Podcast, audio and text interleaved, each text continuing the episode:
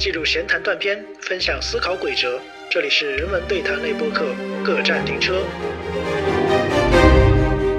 你看到的可能是更加入门、让你有爽感的东西，你提供了稀缺的价值，这个才是长久的。实际上，他愿意付费的不是仅仅是那个知识，而是你在学习的那种状态。大家好，欢迎来到本期各站停车，我是为知识付费的小盒子，我是经常购买知识付费的 Daniel。你正在收听的是一档探讨语言文学、社会文化，以学术视角剖析日常生活，不追求时效性，也避免情绪化的人文对谈类播客。欢迎订阅、分享我们的节目，也欢迎加入我们的听友群 Local FM 二零二一，ID 一写在节目详情页面中。感谢大家的支持与陪伴。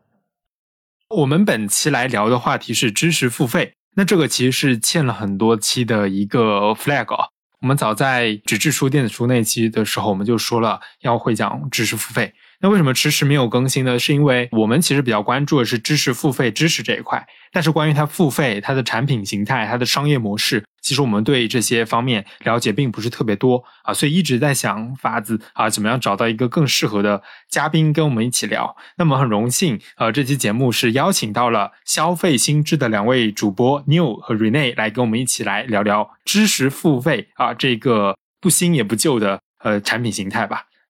那消费新知呢，是一档关注新数据、新事件、新趋势的消费类对谈节目。那么在这期节目上线的同时呢，消费新知那边也上线了一期新节目，聊的是一人消费啊，一人消费就是一个人消费的那个意思啊。那么我们也在那期节目当中呢，分享了我们在日本这几年的消费体验和认识。那么，在本次关于知识付费的讨论中呢，我会扮演一个提问者的角色，对其他三位参与者提出一些我自己的问题。好的，那接下来让我们走进本期的节目。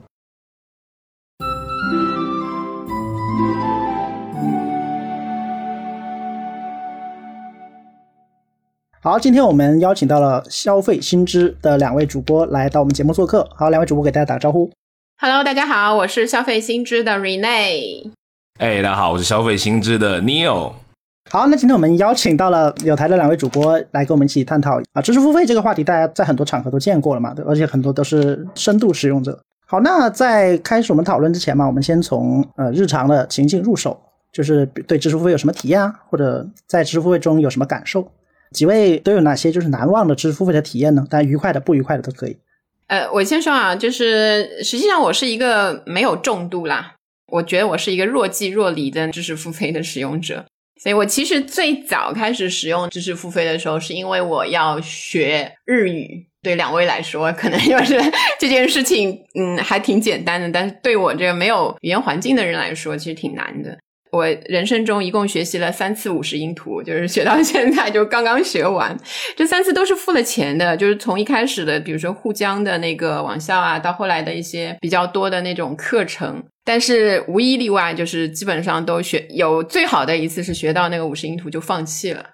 就是钱是花了，但是那个大概的完成度在百分之三十到百分之八十不等。然后这个是我记忆深刻的，然后我会买那个喜马拉雅的卡年卡会员，还有就是我家里人，我的长辈因为有一些这个慢性病，我记得有一次就是看到有一个微博上的一位营养师，他有一些那个文章是关于这个非常专门的一些这个病的这些调理啊，生活的一些注意的方式。所以我就去帮我的这些长辈买了，然后我当时发现他那个付费的方式很有意思啊。他说，如果单篇文章的话，你就可以永久不断的阅读，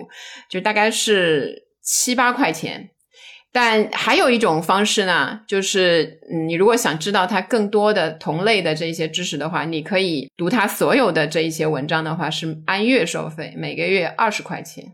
其实后来我我算了一下，还挺贵的。后来我只买了一个七块钱的那个文章，没有买，因为一个月之后就等于说你要反复看的时候，你又得继续的买那个月卡、月卡、月卡。然后我反而会很希望营养学家能够出一本书，就是我可能花五十块或者一百块，我就可以买下来，我可以反复的给给这个长辈阅读这样的意思，就把他的知识结晶凝固下来那种感觉是。好像好像知道了这个人姓什么啊？好像 不要影射，不要影射，是在微博上挺有名的啊！不要影射，对对对，我我说因为因为因为我曾经是挺多年的在线教育的从业者了，我算是哈。然后啊、我我自己其实我也学过五十音图了，我对也也尝试了解一下呃日本文化。就那我在 B 站上面看的，也是买了这种视频，但也是就呃放弃了。当然了，我还因为行业的原因，我尝试过各种各样的知识付费了，就几十块到几百块都有了。如果要说一些比较贵一点的，就是我会花几千块钱，然后我们会进一些这种所谓的运营的圈子吧。对我主要的想法就是，我想获得一些行业内比较新的这种资讯啊，我们把它管它叫线上韭菜 NBA，差不多是这种感觉啊。就是你花一些钱，然后你在里面可以，你期待是能够获得啊、一些资讯吧。那有的群很差，那有的群也还可以，你也能知道一些业内的消息吧。花钱买情报的感觉。买圈子、买社交，对吧？买圈子、买人脉吧，买人脉。嗯是感觉 NBA 有点就有这种感觉，花大量的学费，然后要的是一个圈子，跟圈子人打好关系。对对对，只是不用去打高尔夫球而已啊。也不用吃饭。我们的空间变成了赛博空间，线上空间。是对，丹丹尼欧有什么？啊，就是为了准备这次节目，我去了各个平台的历史记录，我看了一下我买过哪些课。呃，我发现我是一个自己买过都不记得了是吧？呃，有些不太记得，因为时间比较久了，哦，大概时间横跨大概四年了吧，差不多。对，四年前就开始买。但我是一个偏门的这个知识付费的消费者。说一下我的课名字，你们就知道了。我最早买的是在得道上的傅佩荣西方哲学课，后来是看理想的徐子东二十世纪中国小说一百讲，然后之后又转战到了三联中读上面买过孙哥思想巨变中的日本，然后后来又买了，这是最近的啊，是江宇辉老师的一百天哲学共读计划。消费记录基本上告诉我了，我就是买这个人文性的这些课程啊，大概这是我的一个基本的知识付费的消费情况吧。当然还有可能一些更小的平台，这几个是比较主要的、比较成体系的一种课程感觉有这种呃大学课程的延伸那种感觉啊。对我等下可能会讲到，这个就是我一个选择购买的一个方向吧，算是。啊，那你说你偏门，那这个在整个叫消知识付费这个领域，大概什么样的类型，大概占什么样的比重？这个几位有了解吗？商业的啊，或者学术的、啊，或者是一些对情感类的这样。啊我自己有听别的节目，然后我自己的观察大概有这几类，我觉得是最最热门的。一个可能是跟亲子相关的，就是亲子教育这个方面的；第二个是心理学相关的；第三个是商业，也就是跟赚钱、理财啊、然后怎么去管理公司啊、投资这方面相关的，就是哦跟所有的跟钱有关系的。呃，还有最后一类就是一种我我总结叫个人成长吧，个人提升这个方面，比如说呃，怎么样尽快的升职，然后入职小白以后怎么与老板打交道，人脉关系怎么建立啊，加什么圈子啊，这种课程我都可以归类在个人成长类型的吧。当然还有一类可能就是我刚才说的，我自己会去购买的这种可能与大学的整个课程体系比较相近的，呃，这些人文类的课程。对我可以分享一个那个数据，就是说，在知识付费的这个平台的这个 top 五平台是哪一些？就是是喜马拉雅、得到、樊登图书、网易公开课和湛卢阅读。所以前面两个的那个市场占有率，就喜马拉雅和得到都在百分之五十以上。然后在这些上面呢，大家最感兴趣的是管理学、职场、经济学、心理学，还有金融、社交这些方面的那些课程。所以蛮有意思，就是得到上面全站人数学习最多的这个付费课程是薛兆丰老师的那个薛兆丰的经济学课，这个其实还是很有名，因为他后来参加了那个一些综艺节目嘛，所以也挺出圈的。大概卖了五十万套，就是这样的。然后还有包括一些如何成为有效学习高手啊，武志红的心理学课。所以总的来说，就是消费上，如果从大数据上来看，还都是比较实际的那一些。五十万这个销量大概在行业内算是一个怎样的一个数据呢？还就是跟其他比的话，哇，这么来厉害？请营销学的那个牛老师来说一下五十万的销量，说 对，明就是一般平均销量中位数大概是多少？你要看吧，比如说你是什么样的课程和什么样的平台，我觉得这个没有一个特别呃可比性，还要看你的客单是多少嘛。比如比如说一单是一万块钱的，你这个对吧？还你一个月卖五十万单，那挺好的。嗯，我从行业上来说一下吧，就是我们所谓的知识付费的这个概念，很多就是指便宜的课啊。我说直白一点，它就是这样来分的，可能就是几十块，甚至是一些有九块九的所谓的拼多多式的这种课，大部分都不会超过五百块钱。常见的，比如你看得到的，基本上都是幺九九啊，或者九十九，甚至更便宜的是几十块。我记得知识付费的这个提法应该是在。一三一四年，我们把时钟倒回可能那么七八年哈，那个时候刚开始有所谓的罗胖会在每天早上有一个六十秒的一个音频啊，慢慢的他才会开启这个所谓的叫逻辑思维，然后有所谓叫知识付费哈。那一年有两个事情我印象是很深刻的，就是那一年第一个提出了 IP 这个概念，对吧？IP 现在大家都是觉得说啊，这个叫做。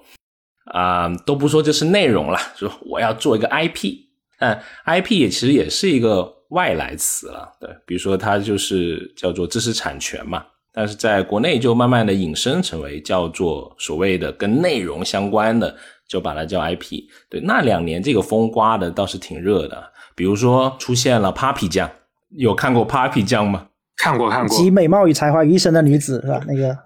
著名的日语上海话混说的。哦，对，那个 那个很厉害，好像这个话都说不了啊，就什么什么了的什么的啊，就挺酷的。他他的那些，他就出圈很快。其实当年 Papi 酱跟罗胖他们其实还有一个联名的，罗振宇帮 Papi 酱卖他的那个呃贴片的广告，当年也是一个现象性的营销的事件嘛，然后就把 IP。和所谓的知识付费这两个概念，在一三一四年那个时候就就很快的啊起来。那当后面罗振宇他去做了这个得到，那 Papi 酱慢慢的，好像就没有那么红了。老实说啊，就他现在的这个体量，跟当年他在微信那个公众号上面的这种呼风唤雨来看，还是呃稍微差点意思的。从这些话里面看来，就是各位对知识付费的那个使用体验非常丰富。那就是说，各位啊，就是在我们为知识付费的时候，有哪些因素，有哪些环节吧，是促使着你为它花钱买单的呢？啊，当然这种不买，但是你会认可它，这可以，这样也可以啊。就是哪些因素对有这样的作用？我会比较有自己的一套选择的方式，然后就把那些我觉得比较坑的就直接排除出去了。而且我也是经历过一些退款的经历的嘛，所以并不代表说我买的这个课程我全部都是正面的评价。那你刚刚讲到，对，那就是。对，能够让你进入你的法眼的那些课程。对你刚才讲到有个选择的因素吧，我觉得首先就像刚刚你有讲的，首先是这个价格嘛，知识付费它普遍来说价格不是那么贵。当然，除了一些那种走人脉性的那种啊，什么九千九百九十九那种投资理财课，除了那种之外，赚赚吆喝。我买的课程基本上都是在五百块钱以下的，基本上都是这个价格。当然，那种太便宜的，我感觉太营销的，什么九块九那种，我可能也会比较。提防一点，所以基本上我买的都是在五十可能到五百之间的这个价格。那这个价格是我自己能接受的情况下，我就会基本上我的第一个参考要素不是说我看这个平台是谁，而是说我看这个讲的人是谁。这个在我看来是比较重要的，就是讲的人他本身自己有没有一个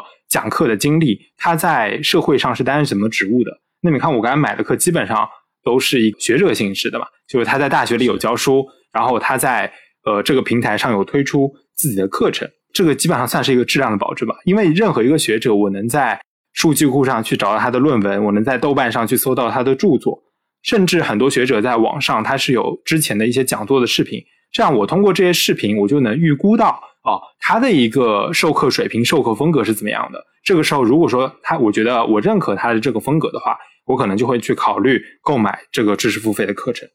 还有第二点就是，如果说这个课程它是长销的课程，就是一直在卖的，而不是那种分季度的，或者是呃完全直播性质那种课程课程的话，我还可以在网上去搜一下大家对它的评价。比如说我经常用的知乎、豆瓣、微博，我就会去在这个平台上搜这个课程的关键词，往往就能搜到之前买过课的人对它的一个评价是怎么样的。我因为这个就避坑了很多课，对很多就是评价不太好的，我直接就不买了。差不多是这样一个流程吧。对，所以行业里面就有很多做控评的嘛，啊，就是对，会会写的让你根本感觉不出来这是控评，对，专门会有人干这个事情的，特别是在一些陌陌生的课出来的时候，感觉大牛说这个啊，是在学，比如说学术评价体系内，其实本来就有一套评价一个人学术能力的一个机制嘛。呃，当然我们要区分，就是一个人的呃，就是科研能力和他的授课能力可能是有区分的，但这个是可以通过，比如他的产品体现出来的。哎，但是在有一些他不是学术圈的人，他可能是一些商业明星，那对于这些人的那种授课或者是贩卖他们的产品的那个质量，要怎么评价呢？这个你有什么看法？嗯，我自己好像没有买过这种，比如说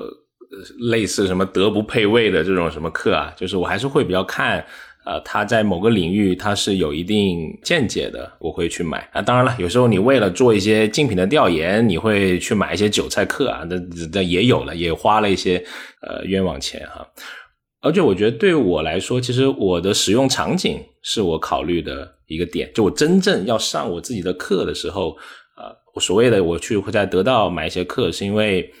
对你知道对吧？繁忙的商务人士，他很需要一些所谓的现在讲碎片时间里面啊，能够听一些东西。那我可能会在开车的时候，或者是地铁的时候啊，去来听。那这两年其实这些场景对我来说，它就已经逐渐消失了。对我现在的时间就挺多的，那我我更愿意自己去看书了，会变成。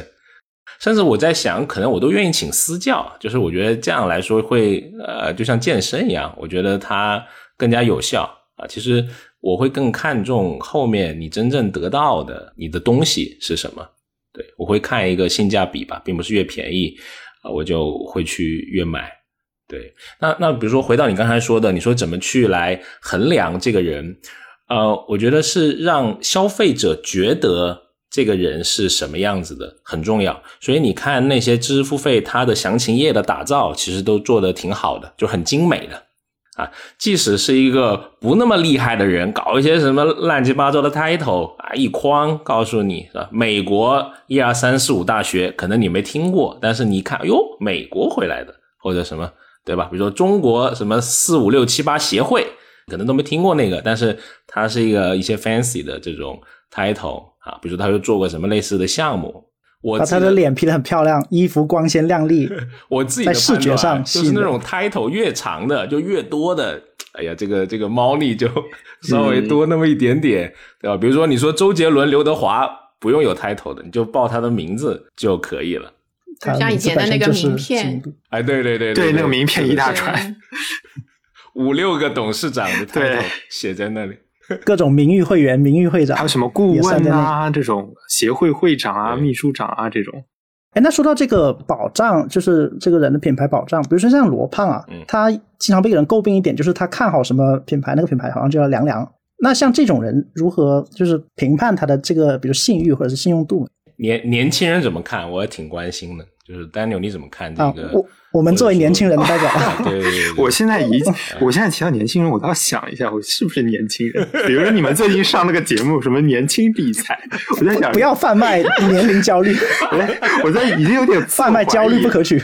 好，回到刚才那个那个青年群体，他的 range 是很宽的，我们都，我告诉你，就是四十五周岁以下都算，就是放放把心放回去，自我安慰，自我安慰，青年啊，都是青年。青年人发发表一下观点。其实我不是特别赞同把罗振宇直接等于得到，然后又等于支持付费。我这个等号，对我是绝对是中间要切断的。而且我觉得罗振宇他作为一个公司的一个管理者，他去做这些宣传，有他自己的一个目的，有他要吸引去投资人，吸引这个社会声量啊，他想上微博热搜，他有各种各样的目的。但这些目的不代表是知识付费本身的一个目的。所以我觉得我不太赞同说，因为他的个人的一个一些言论，或者他对投资的一个判断，就影响我们对知识付费的一个理解。我觉得这个是两码事，首先是要区分开来的。呃，我我同意这个，就是其实得到里面有很多的老师，其实都还挺不错的嘛。当然了，我并不是说罗振宇就比较差或者怎么样哈，只是现在在社交的这个舆论里面，好像在青年群体中，他的这个。呃，reputation 或者你说他的这个声望，好像在某一部分里面是有点问题啊。比如他上了某一个那个辩论的节目，对吧？特别是会有功利啊，什么什么引动焦虑啊。但你对于整个行业来说，罗振宇对这个行业做出的贡献，我觉得是功不可没的。就他引领了，就他引爆了一个新的赛道嘛。就我们就就赛道所谓的，哎，还解释一下，就就讲黑话了。就赛道就是某一类的生意。OK，你可以这样去呃理解。business 对，那知识付费其实最早就是资本的这个市场赋予它的一个一个概念嘛，对吧？但是就是本来知识就要花钱来买的嘛，它这个天经地义，对不对？但只是发现说，哦，这种你有流量，哇，这个这个思维感觉就对了，插上互联网的翅膀，好像你就感觉啊，有流量进来，然后卖一个。百元课或者几百元的课，它的这个单量会很大，那我每个月的这个流水也会不错。然后资本发现这个是一个哎还不错的这个生意啊，那就在开始慢慢的在发酵。我觉得是啊、这里面有一个其实有一个转折点啊。嗯实际上，我们那个互联网开始的时候，中国的互联网因为是从九十年代开始的嘛，我们是从中间进去的，所以那个时候开放、免费还有共享是互联网带给我们的这个印象，所以大家可以、呃上传各种东西，就包括就是如果我们往上再追溯的话，就比如说中国的这种儒家的这种思想，他也提倡的就是说，你应该个人去跟其他的人去分享你创造的成果，所以复制你的那个文化呀，这些复制是合理的、合法的，而且合乎道德的，是一种合法的学习形式。包括到后面，就是比如说侵犯知识产权，也是在法律上是一种比较轻微的物质主义导致的这种道德标准的形式。所以，我们整个来说，在时间上来说，二零一零年左右那一条是作为一个分界线的。在那之前，其实盗版的现象很严重，对知识没有人认为为知识付费是理所应当的，尤其在互联网的这种情况下面。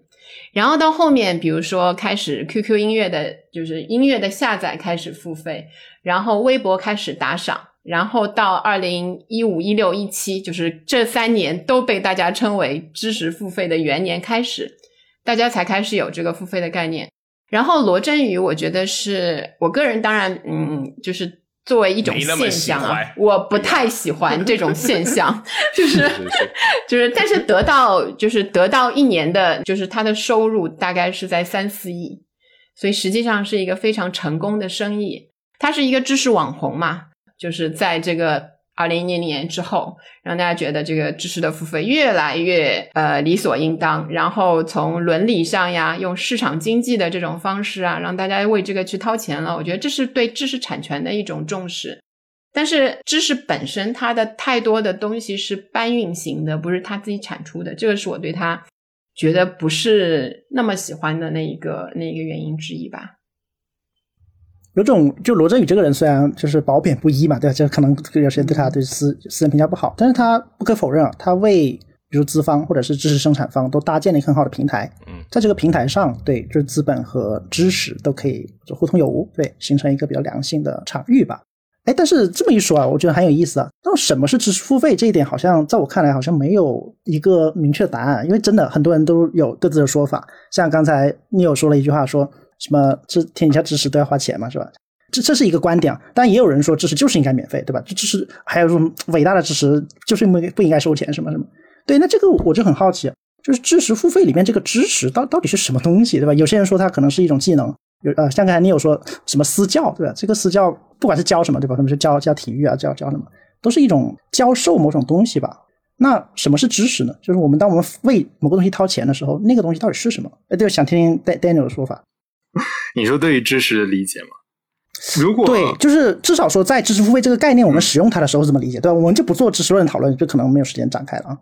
对，其实我觉得在知识付费这个概念里面，这个知识它是比较模糊的。首先，它肯定不是那个哲学意义上或者科学意义上那种什么经过反复验证的可证伪，肯定不是这个知识论意义上的这个知识。那我觉得在这个知识在互联网生态下，它其实是一个很泛化的概念，就像你刚才讲到的。比如说，你想去买一个私教课，可能你是想去学冥想，想去学瑜伽，或者是健身。那这些它其实是一种技能，它不是传统意义上的知识。所以我觉得知识付费它更多的像是一种内容付费，包括所有的这种泛化的内容啊，还有一种服务、一种体验，我觉得它都可以在这个知识付费这个范畴当中去有一个想象。但是其实我自己是对它有一个狭义的定义和一个广义的定义的。首先，如果是狭义的定义的话，呃，我写的可能比较书面啊，就是说它是产品方根据它自己的一个定位和受众，将知识提供者的内容经由自身的这种品控管理包装为一个商品与服务。那么它必须是一个，我觉得有两个要点啊，它是一个可复制的一个工业化的内容。第二个，它是一个产品的形态。下这个定义的时候，我就区分了它跟一个网易公开课，我觉得它跟那种有点不同，就是一个大学方大学这边制作的一个公开课的那个课程。还有比如说，我教授提供一个讲座，或者是我外面的哪一个商界人士提供了一个讲座，然后我收取门票，这种方式，我觉得它就有一个不同。嗯，我狭义的定义是这样子的，我的也是根据呃像得到啊、什么看理想啊这方面的产品，我给出了一个这样的定义，就是它是有一个产品方去驱动它来制作这个事情的。这个产品方不一定是就是知识的生产者是吧？它可能是生产者背后的一个资本运作或者是公司。我想强调的就是产品方它不是知识生产者，或者它不直接是生产者。就是哪怕是生产者本人，其实他也可以作为就是自己运营嘛，比如做一个频道什么，这样也可以啊。这个我把它放在广义的这个上面。那你说说广义的是怎么理解？啊，那广义的来说，就是知识提供者直接从知识接受者那里获取经济利益的这种知识传播行为，我把它就定义为是知识付费。就比如说我自己，我现在建个听友群，然后我说好，我想在这周六开一个讲座，好，十块钱门票，然后大家给我，这个就是非常原始的一种形态，对吧？我在里面收收红包，那我觉得这个它就是一种非常广义的呃知识付费行为。但是我觉得这样的太宽泛的定义反而不利于我们的讨论继续下去，为什么呢？那这样的话，那我一直在做家教，那这个家教它算不算是一个知识付费？我也提供了我的教育的这方面的劳动，对吧？那我也收取到了利益，那这个算不算知识付费呢？这个就有点太宽泛了。我觉得知识付费它应该是一个互联网上的平台，然后是一个可复制的。我觉得可复制这点非常重要。就是比如说我去做一个家教，我是不能复制的。我讲好一遍，我拿了一个时薪，我就走人了。但这个课程的内容我是没有办法传播出去的，没有办法不停的有流量和收入给我的。它是一个一次性的劳动。在狭义来说，可复制这一点非常重要哈。对，它就是工业化的产品嘛，所以它要有个整个品控流程，所以得到才出来那个品控手册嘛，那么厚一本。哎，那那个呃，Rene 和 New 就是在呃两位对知识付费啊，至少我们现在说的知识付费啊，在这个产品使用中有没有哪些点、哪些环节是和 Daniel 这个定义是可以契合的？比如说刚才你说的私教，这个可以算是在这个定义下可以过关吗？其实我不是那么喜欢讨论，就是比如说怎么定义什么是知识付费啊？这个如果我从一个生意人的角度看来，其实我觉得这个不重要，我会更看重是啊，对我现在转化成一个带着迷人铜臭味的生意人啊，他就会 你就会感觉是说 让大家我怎么 样我怎么样高效的去来盈利，我怎么给消费者提供更多的价值。那我觉得丹尼尔刚才说一个还挺有意思的，他说到了这个可复用，其实所谓的我们在行业里面我会把它叫录播课，嗯，录播课是呃我已经录制好的东西，然后我可以，那我的研发成本就是可控了嘛，对吧？比如一节课一万块钱，一节课五百块钱，你都能算出来。你做生意就算账嘛，那后面你再通过你的流量进来之后，把这个课最最广泛的给它卖掉。但是刚刚说了，他说家教那个行为就就有点像我们行业里面讲的直播课，对吧？因为它是不可复制的，你就是你，而且它是专人、专时间、专地点进行的这么一个行为。那直播课肯定是要比录播课是需要贵的。那我可能会把这个领域更广泛的，我可以把它叫做在线教育。我可能我我个人会更倾向于用在线教育的概念去来看待在网上出售教育服务。嗯，我是这样看的。那 Rene 怎么想的？我看就是所谓的那个知识的这种复制性啊，就是有一个特点，我觉得我观察到就是有一种透支的感觉。一方面，它是整个网络上的知识付费，它刺激到的是一些传统的出版业，然后图书出版业也好，有其他的那些传统媒体也好，实际上在那些方面，人的支出会减少，你的消费会转向这些网上的幺九九的课呀。那一些什么几十块钱让你学会那个理财呀，那一些方面的东西，就看上去特别的热闹，实际上跟文化是不沾边的，它更偏向是那种快速的财经类的知识，把这些快速的给你，所以它是一种透支的那个状态。我不知道它继续的那个维持下去，就是会有一些什么新的花样出来。如果它不涉及到更多的文化类的这一类的知识付费的话，这是一个一个我觉得会比较担心的方面。所以它的受众其实挺广的，但是你去看他们的那个内容其实是挺窄的，它没有到一个很广泛的那个地步。所以在那些有限的那个题材里面，反复的哎呀，一天到晚就是理财心理学，如何搞好亲子关系，就是这一些。对对对，这里面的也没有什么，嗯，对，因为他很多他是要我打断一下，就是他很多是呃要做生意，他的目的是要赚钱。那就是什么火我来什么，我把这个东西包装成如何让你焦虑啊，然后我把它割了，贩卖焦虑，我把它割了。挺多老板是确实是这样想的，他和传统的我们所谓的说师者传业受到解惑，就他们的目的有些是不一样的。但在我看来，我觉得真正好的生意一定是解决了某部分人真正需要的问题，你提供了稀缺的价值，这个才是长久的可以持续的好生意。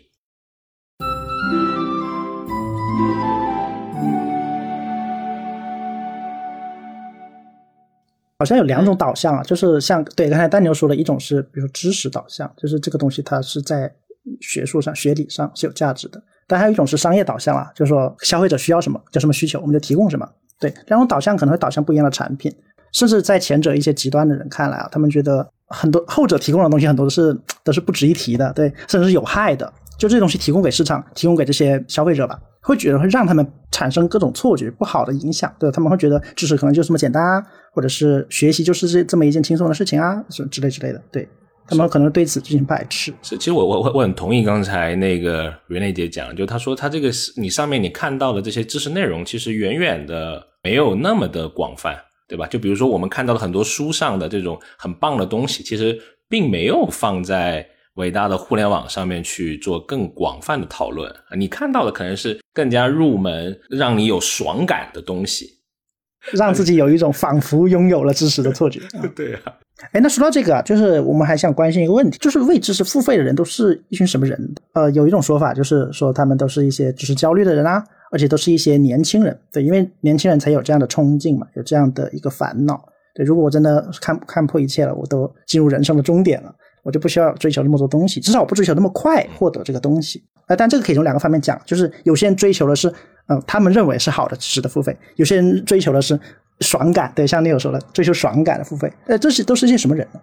我先分享一个吧，就是我们在做消费者行为研究的时候，我到现在还很。清晰的记得，我们有个被访者，就他是一个知识付费的这么一个用户，那现在也有小孩，然后大概是在三十五周岁左右啊，这个人物画像大家可以看一下哈。然后他是得到的用户，他跟我讲了一句话，我印象很深刻。他说：“其实我也不知道能够学点什么东西，但是我在路上的时间，我是不希望会被浪费的，哪怕他讲那么巴拉巴拉一大段东西，有一句话对我有用。”我也觉得这花的一百多块钱是值的。你把它拆分出来看，它就是在碎片时间也要让自己充实的家庭的这个赚钱主力吧。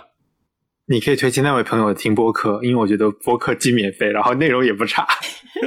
也很适合在路途上听。是，我们要重新塑造他对有知识和有用性的想象。是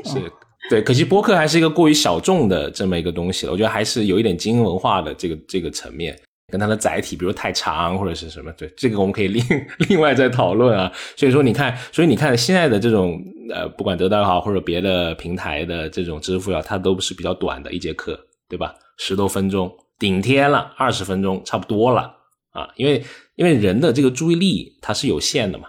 你们有什么发现？蛮蛮想听听看。哎，我先说一个，就是，呃，这个是我看到那个网上的一份那个对知识付费的人群做的一个总结的一个大概的那个，我先分享一下这个啊，它大概分成了四类，就是好奇心旺盛的大众群体，希望事业成功的创业者或者职场人，然后还有就是想要加入互联网浪潮的年轻人，还有就是准备进入社会的这种嗯新鲜人类嘛。这一些，所以它大部分都是集中在这一些年轻的人群上。然后这些年轻人群的特点，往往是有大量的碎片时间，就是你说的，但是又没有明确的一些教育产品可以直接适合他们，所以他们在自己找一些网络上的东西。嗯，一方面他们希望能够即刻上手，就十分钟学会什么什么，然后比如说一个月让你成为一个 UI 设计师，就类似这样的。实际上，就是刚才那个 Daniel 也说到，网易云嘛，网易云被称为是那个知识付费界的蓝翔技校，就是它提供了大量的这种值，这个不会不会那个对我提起诉讼？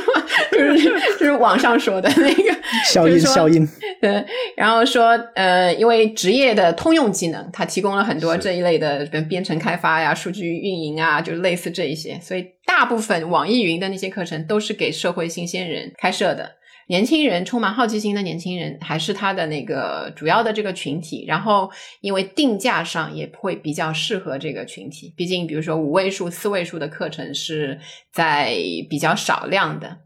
然后还有一个是很有意思，就是比较贵一些的课程，有一些像中国文化相关的一些国画书法，是最近最近我在做一些那个，我们在做一个新空巢人群，就是四十五周岁以上的。有点闲、有点钱的中年、中年以上的那个人群，他们也开始变成那个知识付费的，而且他们非常认可。就比如说，你觉得几百块先去上一个入门课，然后再花几千学一个那个书法，就觉得哎，这个还是他们比较认可的。就是如果用那个行话来说，这客单价也比较高，也是一个比较呃有希望勃勃 生机的这一个可以开发的群体。所以对我来说，它好像是一个。泛青年的群体，就是拥有这个碎片时间，然后又拥有这个求知欲的这样的一些人。然后我再重申一下，重复一下，这个人群有四点一八亿啊，就真的很多。三就是整个大的这个人群当中，就你你三四个人里面就有一个人，其实是在在做这个知识付费的这个人群。对对对，这个这个研究是我最近做的最迷人的一个研究。哎呀，这些叔叔阿姨。购买力非常强，但是为他们提供了知识付费类的产品，或者说你说在线教育的产品，我在我看来还是有点少的。我看到一个说法，就是说，呃，我们可以从现在市面上提供怎样的产品来反过来看，它大概有怎样的受众啊？那有哪一些呢？我们可以看到，比如说爱情攻略、职场攻略、升职加薪嘛，还有什么单一学科快速入门、极简什么什么史，对，还有亲子题材。啊，还有就是，比如比如说心理，刚才说到心理学啊，这个其实我觉得蛮蛮可以玩味的。就他说的很多是心理问题，比如说心理疾病啊，童年的一些创伤啊，呃，恋爱、家庭的创伤这些记忆，对这些是可能是一些心理学的小小知识吧。但是严格来讲，你要学正儿八经的心理知识，可能也要像 Daniel 说的那样，对，真正上一个大学的延伸课程那种感觉，对。那还有一个就是，对我看我也是最近才看到的，就是用某些人的话讲，叫做资产阶级消费品味，比如说古典音乐、绘画啊，对国画也是了啊，国学对，从这些产品，哎，国学包括对国画啊、陶瓷啊什么相关的，然后就从这些产品看得出他们的这个人群嘛，而而这个人群就是我觉得他并不局限于某个特定群体，对吧？比如说职场爱情，你说他是职场新人吗？那不一定，有些中年人可能也会被包括进来，对吧？就中年人遇到中年职场危机、中年危机，会以为是爱情。这一部分 是中年人也可以。爱情感觉那些危机可能是法律问题，就不要讲了。哎呀，好可怜啊！你这个那那说到这个，对，还说到老中老年人情感呵护之类的。嗯，是。对，所以从这个产品我们就可以看出，它这个呃受众啊是非常开开放的，也非常广泛的。对，现在四点八亿，说不定以后某个领域的问题，比如老龄化这种问题严重了，哎，那可能针对这些群体又会有新的这种产品。对，反正消费者导向嘛，嗯，对，这部分人其实他们这个求知欲是很强的，然后他们对于兴趣类消费以及这种知识类消费的渴求是很强的。因为我自己在我的社区里面，我有一个公益的课。对，我在教英语啊，对，然后我班上就好几个是五十岁、六十岁左右的这种阿姨啊、叔叔啊，对，他们在年年轻的时候可能就啊也学过，但是后面比如说他想出国旅行啊，或者是他想辅导一下他的小外孙、小孙女，哎，他想来再学习一下，就是特别认真，就这一群人，而且对老师非常的尊敬，就他对师者的这个概念，他是我觉得是比。我们是要更加的会，嗯，会那种的权威感，他是会更强的。那个还有一个，我觉得比较那个，呃，从消费者的角度上，为什么大家现在会这么愿意的变成这个消费，就是知识付费的人群的一个点，是因为他实际上他愿意付费的不是仅仅是那个知识，而是你在学习的那种状态。一方面，你可以跟你的。相似的这个人群有一些谈资，我在学什么，然后在这一些学习中，你可以看到比较流行的那一些课程里面，它有很多很出圈的段子呀、搞笑呀、鸡汤呀这一些东西，所以那几个段子很容易跟别人分享，然后一分享可以让你在那个人群中显得比较的有意思，是一个有意思的人，会受欢迎。所以因为这样的心态，就不是知识本身，而是我在学习的路上的那一种状态，对，就有一个社群，有一个归属感。是也是社交属性的一个一个一个指向。就是当你交上钱的那一刻，你觉得你已经做到一半了，对吧？就像这个 啊、老去减肥的人，当你买健身卡的那一刻，就觉得自己开始瘦了三点五斤，就差不多是这个感觉啊。就是学习时非常激动，然后学习后一动不动，就是这样的一个状态。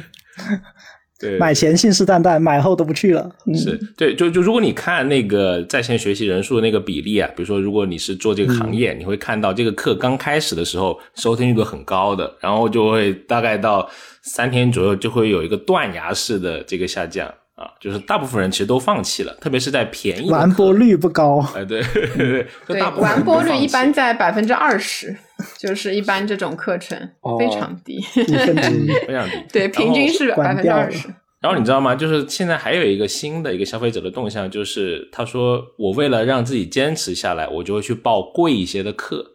自欺欺人欺欺，以为花了很多钱就会鞭策自己去消费完毕。这个好恶臭啊！这个实际上他低估了人的惰性，太恶臭了啊人是很人是很懒的，买的还不够贵，意思是说，因为你放弃了还不够贵，再买贵一点的这个价格没有触动你的灵魂。对对，这就是为什么现在有一种营销的那个知识付费，也算知识付费一种吧。就是你打卡，你先买一个课程三百九十八，你只要打卡，啊比如说打满三十次，我就把钱全退给你。但始终那个资方是赚钱的，你就想一下吧，就是那个原因。是是是，大部分人都倒在了第三天。坚持是很难的。哎，那既然说到消费者和这个产品啊，我有一个比较好奇的地方啊，就在这个产品设计这个环节啊，就是如何让这个东西更好卖啊。简单来说，就像刚才说的，只有很多人都愿意买了，那真正在里面能够获得到知识才比较便宜嘛，有很多韭菜帮你买单。对，那想所以想问一下，就是在设计一个知识付费产品的时候，对我们比如说从前期设计啊、定价啊，呃，到中中途如何保障这个产品的质量，在这个方面有什么这种经验可以分享？对，那首先可能肯定不可以在一期节目里面全部把这个说透了。对，肯那商业机密啊、啊，不是不是，就是这不可能那么容易学会，不然咱就反 那也是，这本身也是一焦虑的一种啊、只能激起你的焦虑。如果你付什么一万九千九私信打给 Neo 老师，给你上一堂私房课啊，可能可以。私教卖课了，啊，我说回来，我我我正经的讲啊，就像刚才讲，其实首先第一个，现在做线上教育的这些包装啊、都挺好的，就是很多它，我指的这个好是它的专业性是很强的，对吧？就不管你它是焦虑也好，你说的是焦虑，可能在产品方他看到的是用户需求。首先，它那些详情图就是会会找到所谓的叫什么用户的痛点吧，他会去挖这个啊，这我就不详细了。呃，我说一个我觉得还挺有意思的，就是你去看它，往往它在定价上面，它会玩一个叫叫这个价格锚点的这么一个游戏。很多时候，它会提供给你三个体系的东西，一个贵一点，一个中间价格，一个低一点啊。其实它是想诱导你去买中间的。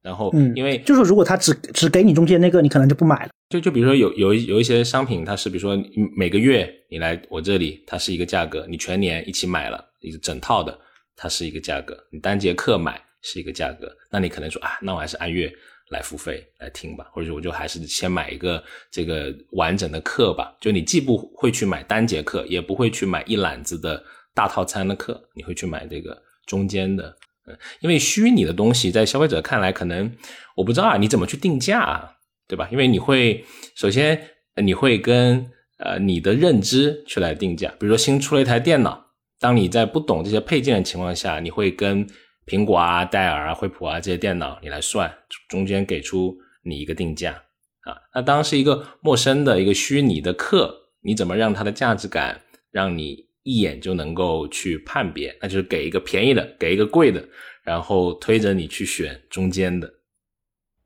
对，如果我从那个消费的那个角度来看的话呢，实际上我会把这个就是消费的那个人群会分成两类，一种就是普通的，就是可能这四点几亿里面，大部分都是属于这个，就买一些课程，但不是养成习惯的，不会长期的那个购买。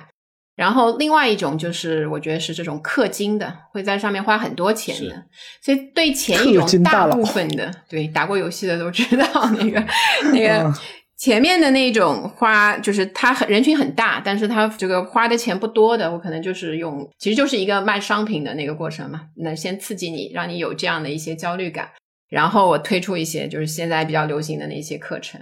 然后对后面一种会氪金的呢，他 anyway 他会花钱在那个上面，但是他要怎么让他花在我这个产品上面的话呢？我可能会提供一些附加的，同样你可能买一个课程三九九，但我有一个可以在比如微信啊之类可以一对一的一个导师型的服务给你，这个一年我就是三千多。然后我可能还给你搞一个微信群，你们这十个人都花这个钱的，我再给你们一些额外服务，就让你不不断的在这上面会花多一点钱。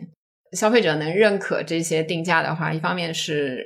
对这个提供者的这种认同，我我觉得它值这个，它的嗯做出来的这些课程值这个钱，然后整体的当然体验感也会非常的好，也有这个亲密度，我也有一个忠诚度。然后还有就是，嗯，购买者的这个收入水平，你的定价可以跟它相应的话，那整个这个知识产品的这个打造，就是对上中下三种，尤其是 top 的这种氪金的那个那个人的那些捆绑的那些服务啊什么，就会非常的合适。就不同的产品对不同的人群的这种方式。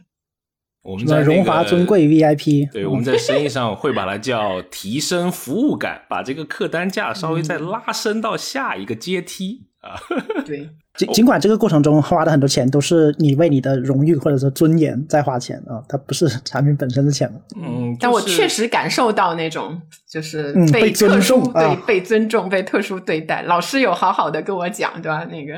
所以那个其实知识付费的那个满意度，我不知道大家有关心过吗？所有知识付费的满意度其实是买完之后虽然只有 百分之二十看完，但是它的满意度都在百分之九十以上。哇来想一下，哇，就是 Daniel，你满意吗？我想大部分你是满意的吧？我满意，我真的挺满意，对对对，因为那个销售人员态度高都挺好。对的，对，嗯把所以这个是整体的体验感的一部分。我我我我很好奇啊，那淘宝上如果这个东西真的很垃圾很烂，我不管给他打低薪，我还要退货，马上可以换一个实体的商品再次体验。哎，那这个知识付费，它作为像比如说体验可复制的也好，不可复制，反正就是一种比如说过程嘛，教育过程。如果买到我不满意的，比如水货，呃，或是或者是水客。我要怎么办呢？我当然可以就打个差评，但是时间都花进去了，嗯，这个沉没成本谁来为我买单呢？就是这个行业有没有对这种水客啊这种的一个，比如说筛选或者是淘汰机制？这样，就你可以不买，但是我卖出去了，而而且卖了真的很多份，怎么办呢？首先，很多的这种这种所谓的虚拟类的商品，它会有一个小字在最后面的，就售出后不退不换。嗯，对概不负责。对，是，哎，你们有过什么吗？你先说你们的，然后我再来分享一下我的经验。好，我当年就是我，大家如果还对，因为互联网是有记忆的嘛，大家的记忆力应该也不错。就是咪蒙还记得吗？就咪蒙当年写那个文本的 有一些，他当时提出了一个，就说你读了我这个文章，你花钱读了我这个文章，然后工资不翻倍的话可以退款，记得吗？那那一个那个当时也是，就后来当然他他被那个引到后面去了这个东西，我没买，但是我记得这件事，对吧？好好好我我就不能买吗？真是好。然后那个就当时大家都会觉得这个好像是一个，就是实际上它也是一个。如果把它归在里面，也可以算是一个知识付费嘛。不管你学到的是什么样的知识，但真的有人去退款嘛？其实好像也也不是很多了。就是说，就对知识类的这个退款，我感觉是一个是不太公平对那个知识的提供者，但是知识的这种付费的这种产品的淘汰机制，我觉得是现在不太完善的一个点。嗯，我倒是不觉得他应该通过退款的这种方式把它淘汰掉，但是另外有一些应该公平一些的评分机制啊，这些方式把它淘汰掉，因为退款你往往会形成一个。非常呃恶性的一个循环嘛，你看过之后可能会有一些这个方面的这个考量，所以这个是我觉得可能会有一些争议的一些话题。那我来分享一下，就是 首先我觉得肯定不能做那种就是完全退款，因为我觉得一旦这个口子打开，就会出现大量的我全部听完了，其实我是满意的，我觉得还 OK，但是我就是要去退款，就会出现这样。就像今天，就像之前那个苹果手机的售后服务那种，对吧？只要有这个空子，就会有人去钻。那现在基本上它都会有试听课的，其实他会把，比如说十节课，他把前三节课的多少前多少分钟，或者说他会有一个发刊词，他会让你去试听。所以基本上，我觉得这个你去听这个人的语音语调、讲述的方式，基本上有个大概的印象。我觉得这个就能确定大概有个十拿九稳了。那我觉得刚才瑞内讲的有一点，我觉得很赞同，就是现在这个评分机制，我觉得它没有建立起来，还有这个退出机制、淘汰机制嘛，就是说现在基本上每个平台它放出的那种所谓的用户评价，它都是精挑细选的，对吧？都是就是疯狂的吹捧的。但是那种很实际的有没有复评出来呢？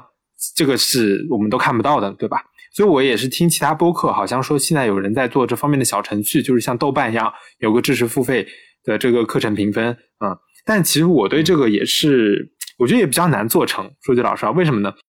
因为就算豆瓣这个体量的平台，它有大量的水军去刷这个评分，对吧？但是豆瓣的基数是非常大的，它还是有很多有效评分在那里的，对吧？它社区已经做起来了。但是支付费它本身的这个什么呢？用户的这个评分习惯没有建立起来的情况下，你去搞这种呃评分的话，很容易造成一个问题，就是刚才讲到了，就是平台去雇一些人，对吧？我们去故意创建一些很好的评价，去把这个评分给拉高。嗯，我觉得这个支付费目前来说要做这个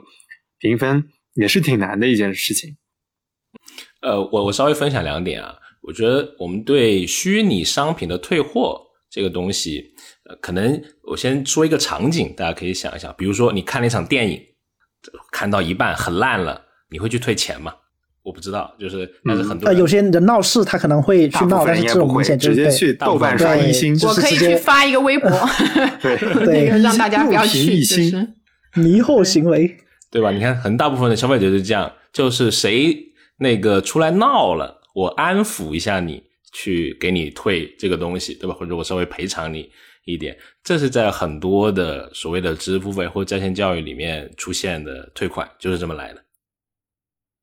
这对，首先是嗯，我觉得也要看这个平台或者商家他怎么考量自己的整个的啊服务体系，因为我也看到在国内或者国外的，它蛮多的平台，它有那个试用期的。就比如说，国外有那个 Coursera，它是比如说你可以，你这个课你是付了钱了，但是你有七天的这个期限，你随便玩在里面，随便你听，你七天内你不满意，你把它退了，是随时都可以全额退的。嗯，我觉得这个要讲一个消费者的一个呃，就你考虑到公平，然后也考虑到一个你平台的收益。我跟大家分享一个，我就是上两星期我到上海的 Costco。就是一个开市客，就是一个会员式储值的这么一个超市。那它的是会员制的嘛？就是你要买一个会员卡。那会员卡相对来说也是一个虚拟类的产品嘛，对吧？它是一个二百九十九元一年的，它的退费我觉得就还挺聪明的。它怎么玩呢？它是一年之内，注意啊，一年以内，就你到三百第六十四天觉得我老子不爽了，我也可以把这张卡退了，二百九十九，一分钱不少。给你，但是呢，你退了一次以后，半年内你就不能够再申请咱们家这个卡了。当然，他还给你第二次机会，半年之后你还有机会可以申请。当你第二次退了后，就对不起，那个永生把你拉黑，就大概是一个互相选择的这么一个呃，我就觉得这个就很聪明，就是。既觉得让你觉得商家尊重我，又给商家一些止损的一个很好的一个这么一个呃保险机制吧，我觉得。但是这个啊，我我想了一下，它有没有一个跟你这个形态有关？刚你说像呃 Costco 那种，对，它是一个会员证资格，你有了这个资格，你可以消，就有点类似，比如说呃某些平台买了会员啊什么，就可以看随便看视频这种感觉。但有一些课程啊，就是比如说录播课，所谓的录播下来的课程，它很容易盗版。那这个时候，如果我一旦都有花钱进去了，我拿到了我所需要的所谓的录好的东西，我拿去盗版。然后我再退掉，那这个商家怎么防防防止这一点呢？对，就是盗版的问题。嗯，我首先说一个可能可能不这么好听的话，就是你的课被盗版了，证明这个生意还不错啊。首先应该欣喜，反过来理解，对对对，被盗版是你卖的好。每天应该在淘宝上搜一搜自己的课有没有被盗版，没有盗版的话，各位老板还需要继续努力啊。说明这个 是第一个。的确，商业上是这么看的。对对对，嗯，但是我想除了。嗯，盗版之外，可能不要陷入到这个圈子里面，可这个维度里面去去思考啊，这个这个问题。因为有些东西是你防范不了的，对吧？那既然防范不了的东西，就你又你你只能当成它资损的一个部分。我们可以想，比如说，我们拿另外一个行业来看，你看音乐，对吧？我们我们这个小的时候不也是，你有时候或多或少有些各种各样的情况，你是在收听的其实是盗版的音乐的，对吧？特别是 CD 的年代。我我觉得大部分人其实听的都是盗版的 CD，呃，但是后面其实你到了一定成熟的这个市场机制之后，你看，比如说演唱会啊、live house 啊、音乐节啊，你看到大量的年轻人就是在付钱呢，而且付的钱还挺多的，它而且是一个持续的这种复购，就是如何提供更加稀缺的价值，我觉得是在做虚拟生意，或者说在做。内容生意里面是需要反复去思考的一个点吧，就说有些东西它只有虚拟场合才能够提供给你，对你无法通过就是别的复制啊的形式去复刻这种体验，把这个掺在里面就可以打造差异性了。是。哎，亏点就亏点嘛，那种你又没法防范的，为什么老要陷入到这个圈子？还不如去想，我如何提供？比如说刚刚 Rene 说的，我们来一个一对一的专家为您辅导，对吧？这个钱不就也回来了吗？嗯，所以人参与在里面非常重要，要有感觉到被尊重，你要把人呃因素考量其中。是因为你的时间，你的时间是这个呃更加稀缺的嘛，对吧？专家的时间嘛，嗯嗯。有点你想说什么？平常靠那个消呃，就消费者自己的自觉，就是我说的，就是我们的伦理道德原来是觉得复制知识是是是那个应当的那件事情，所以这个我觉得是有点难。但是就是在平台方去加强一些监管，就包括比如说呃违法盗版的课程啊，一些关键字的屏蔽啊，这些方式还是还是可以的。但实际上我看过一个数据，就是比如说啊，在现在流行的平台，我就不说了，只能那个有有宣传之嫌。就这些的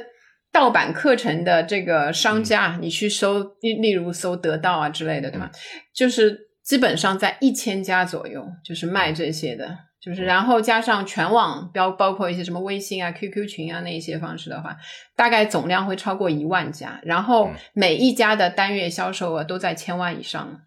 就是还挺挺厉害的，就是这一些的这个嗯盗版的课程的，所以还是需要通过一些监管。实际上，他们依附在某一些平台上的话，平台都应该是可以去把他们。呃，取消掉、取缔掉，而不是让他们存活在这个灰色地带上吗？嗯，是的，版权意识的提升，对，会让我们对不管是各种产品的这种消费上都更加谨慎。对，就有有时候你觉得也很奇怪，实际上他们消有一些消费者去买这些盗版课程，他也是要花钱的，只是可能那个他们有时候采用的就是对比较少一点钱，然后你再拉一些人来，就是有一个那种概念，然后再把你的钱稀释到更少，所以它变成了一个产业链，是蛮蛮吓人的一件事情。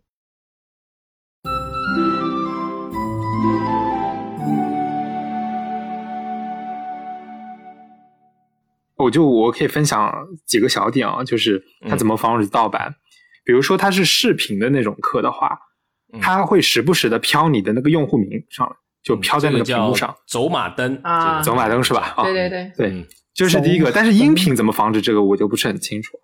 呃，第二个就是现在有一些那种外包公司的专门去打击这种，就比如说他会在不停的在那些平台上去搜什么闲鱼啊、淘宝上，如果一旦发现的话，他们就会去。去举报，其实就是拼速度了，看你那个店开的快，还是我的这个 举报的速度快，其实就拼这个速度。嗯，但是这一点呢，它不是从根源上去拒绝。我觉得那个你刚才说那个走马灯，我觉得那个算比较有效的。嗯，因为那个现在的那个用户名都是绑定那个背后手机都是实名的嘛，这样就很容易呃跟踪到那个人上面。那还有一种呢，就是说像刚才讲的这个所谓的增加什么专家，还有你的一对一的这种服务，就是现在基本上录。录播加直播这种形式是很多的，就是我我事先录好了，比如说十节什么这种心理学的课，对吧？那我设置几个直播环节，我可以在线答疑，专门为你的这个心理问题、情感问题开具药方啊，它就有这个呃直播在线直播的这个对话的过程。那这个东西你这个体验这个服务你是没有办法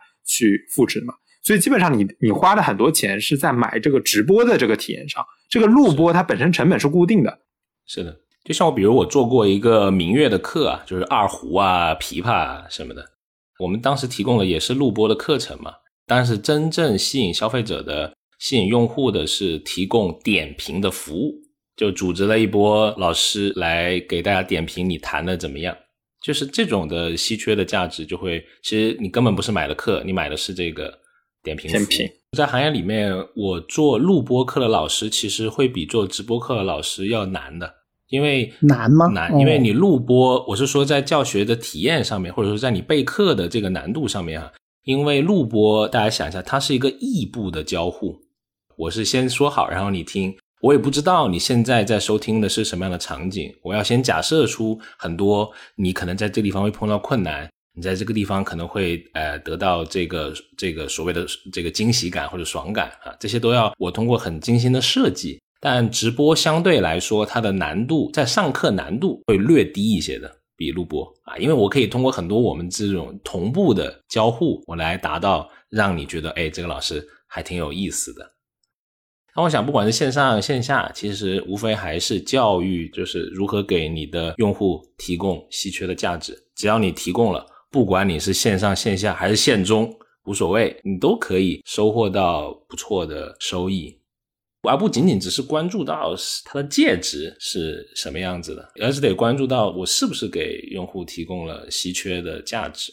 因为，因为在线教育有一个很梦幻的一个点，它是什么呢？它是能让更多人公平的享受到更高质量的教育嘛？因为互联网让大家都变平了啊，大家都有同样的资格上网。比如说，这个老师可能人在旧金山，这个老师人在北京，那你是一个在别的非洲的一个小孩，你希望要学一点东西，你的你的当地的这个环境可能呃没有在更好的地方，你可以通过网上来学到。你看很多国外，比如说我刚刚举的那个 c o s a 那个剧那个例子啊，你看很多的评论啊，它都是来自一些经济不太发达地方的人，就其实在线教育确实是在帮助他们。但是又同时有一点比较没那么开心的看到，或者说比较悲观的看到，就现在的在国内的呃这个在线教育的这个赛道里面啊，因为疫情之后，因为资本的这个加持，让大家的这个广告营销的费用的扩张，你会看到有大量的同质化的东西出现的，特别是在一些比较头部的这种品类里面，大家的课程都非常的同质化，它就变成了一个流量的生意。就是你听过那个喜马拉雅，就是有一个广告，就是让大家去报考那个心理咨询师的课程。你知道那个广告是怎么样？就是说，快来考个心理师的这个证，然后可以来兼职还车贷。所以你看，就刚才你有说的，实际上这些很同样的教育变成了这个在线教育，一个是把门槛拉低了，当然节约了这个。路程上的时间，一些物理上的这个距离上的问题，把门槛变低了。还有就是价格上，你对同样一个学习的那个成本上会变低了。但是一样的，就是大家都挤到一个同质化的这个课程里面。这个课程就像你这个心理兼职还车贷的这个心理师去上完拿到的证书，你也会觉得就可能还不一定真的能还得起车贷，就是这个这样的一个一个过程。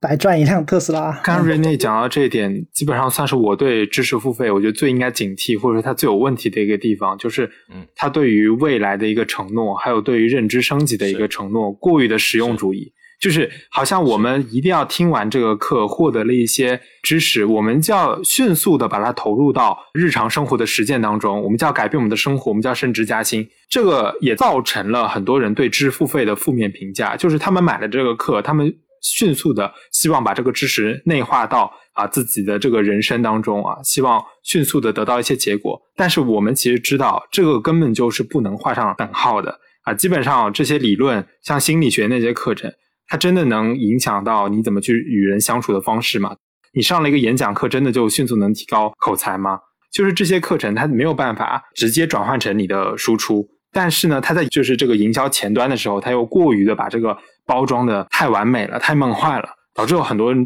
有这种错置产生。就有人说他是对目的的一种异化，他轻易承诺了你收听的结果，他给你许诺了太多美好的愿景，他认为你这个是可以马上变现的，就是这个变现很重要，这个现不一定是现金什么，有可能是马上是一种能力。对，像刚才 Daniel 说的那种演讲课，我我以前呃蹭过，不是我买的，就我蹭过一些那种什么呃辩论课啊，对吧？教你怎么口才说话的，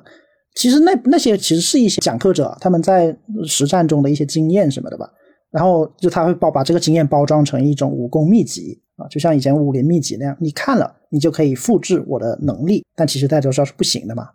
但我小小补充一点啊，如果真正好的讲师，他是会对这种营销话语他自己有个消解的。他一上课，比如上了个直播课，他说虽然我这个课叫什么什么人生哲学什么什么，但是你们不要以为你们听了我这个课，你们就能达到什么什么境界。你们听了我这个课，其实连门都没入，我只是让你们引起兴趣。他说：“你们真正要入这个门，你们去看，把我列的参考文献好好看一看。”就是我觉得他如果是真正是严谨负责的讲者，他会把这个营销话术给消解掉，他自己创造一套，他还原到他自己的那种传授知识那种责任心当中。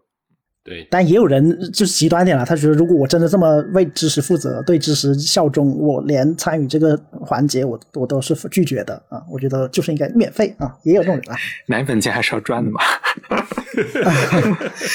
对，就是我们总会有一种就是观念啊，就是妖魔化一种怎么讲？嗯，对，授业啊，什么知识啊，什么，只要觉得我们就应该春蚕到死丝方尽，蜡炬成灰泪始干。一旦知识跟金钱沾边，好像就是不好的。呃，也不说金钱吧，至少是物质收物质对物质收入这种物质利益，就是老总是有人喜欢举那个例子，就是古希腊苏格拉底和智者派之间的区别。智者派把辩论术、把话术、修辞作为知识传授给呃人，然后并且收钱。然后苏格拉底就是大家痛斥，所以那些智者派叫智者，苏格拉底叫爱智者，对吧？我不是智者，我没有智慧，就是他们总是会拿这个作为一个隐喻。啊，可是我们想想一个道理啊，现在知识爆炸，虽然这个很多人觉得是借口什么的，现在知识爆炸，门类分工细化，然后又有现代当代这么多问题，那我们在面对就说知识如此繁杂的时候，或者说我们的注意力不够，那像刚才那个你有说的碎片化嘛，我知识精力实在不够的时候，如果有一个人能够给我们一种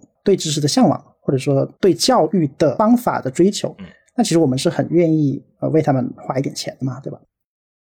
好的，那我们今天就是对知识付费这个观念吧，然后从它的概念本身，然后讨论到它作为一个产品的环节各个部分的一些展开，讨论了一番知识付费与教育的一些关系吧。啊，对，各位对整个知识付费的未来前景有什么样的一个想象呢？可以分享一下自己的看法。我首先我觉得是我我希望这个行业再酷一点，就现在就变成。对，就变成是一个流量的生意，就有点无聊啊。我首先，我就是我比较朴素的，就我呼吁各位老板还是可以再酷一点，因为酷的生意在想象的就是说你的营收是会可能更大的嘛。因为现在很多底层的技术是在崛起的，包括你看 VR、AR 这些增强现实或者虚拟现实的技术，包括你看。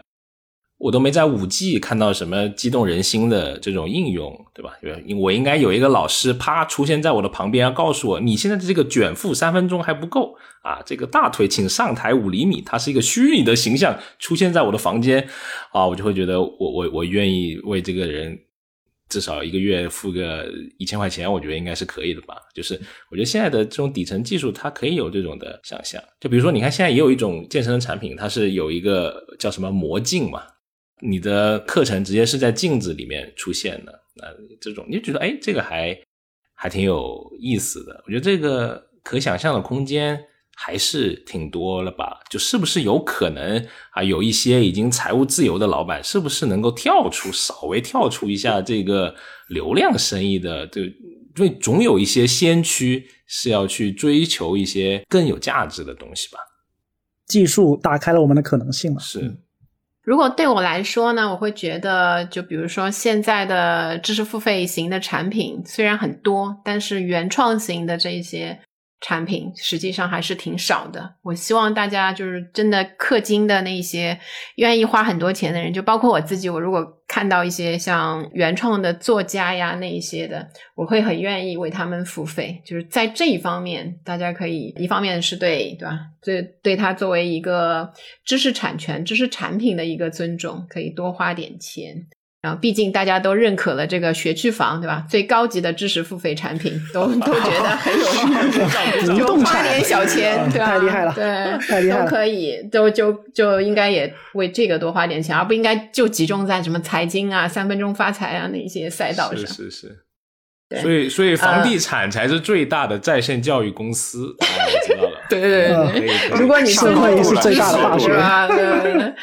然后还有一个，我是对他的那个后面的那一些发展，因为我之前看吴晓波，就是财经的那个吴晓波，是，然后他在一个节目里面说，他自己是就是知识付费这一类的，应该是得益者，也是因为这出名的一个人嘛。然后他自己的一个焦虑，他的焦虑是现在这种短视频、快手、抖音这些更短的一些东西在占据大家的碎片时间，因为其实就是一个注意力的争夺战，就是这个碎片时间的争夺战，所以知识付费。会往下走一个下坡的话，可能是被这些东西所所替代。他们也在做这个抖音、快手上面，这也在做知识付费，但是时间更短。所以我也很有点怀疑，就是你真的在五分钟、三分钟的一小视频里面，还不如 你真的去弄一个课程，规律的每天去上一点课。对我自己比较保守的这个观点会这么看，但不知道科技会带我们走向哪一个方向呢？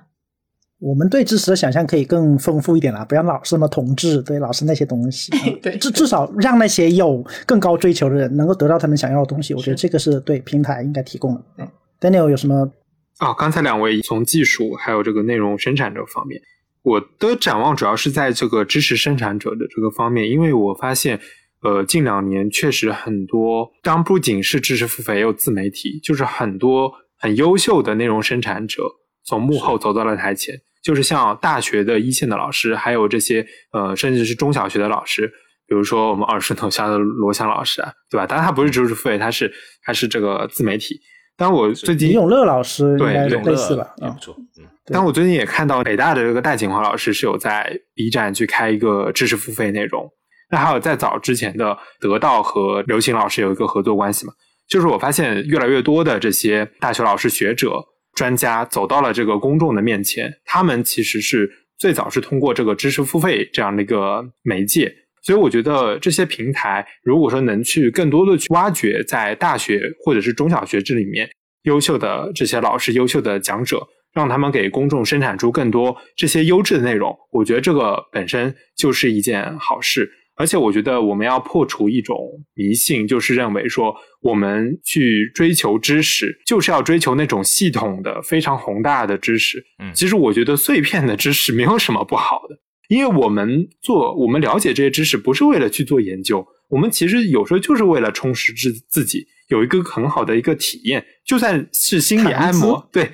我觉得就算是谈资，那有什么很坏吗？难道对你把你把尼采、黑格尔作为谈资，总比你把什么什么作为谈资要好。关键看这个谈资用来做什么。你把这个谈资用来骗人，我觉得是不好的，骗钱是不行的。而且而且像像你说的，就是这个讲者他要有这个意识，告诉你们，你掌握的只是一个谈资，你真的想学，那不好意思，那用别的方式吧。啊，是，我觉得谈资这个事情本身并不坏，但是如果说我们能接触到这些内容，再转换成内化到我们的。知识体系啊，我们既有的一些想法能改变我们的一些思维方式的话，我觉得这个就是它的目的所在了。就说对于知识生产者而言嘛，他们有了一个平台，能够更好的把自己对于知识、对于世界的理解分享给大众。对，那大众当然也可以在产品选择上有更多的选择。你这时候跳出一节，比如说西方哲学史课，像什么刘星老师那种，对吧？嗯，还有跳出一些有艺术修养的，对吧？艺术鉴赏史，总比你天天看一些职场焦虑、爱情那种要。来的对你人生更有帮助吧？对，尽管尽管啊，我们还是要说，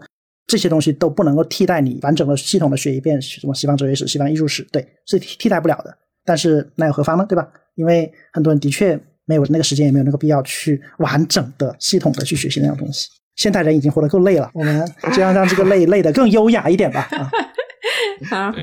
好。的，那今天我们很有幸的邀请到了有台消费新知的两位主播，来与我们一同分享知识付费的种种细节。呃，我们这也在其中收获了很多新的东西。非常感谢大家今天收听我们的节目，也欢迎大家在评论区分享自己对知识付费的看法。那我们下期再见。好再见再见，好，再见。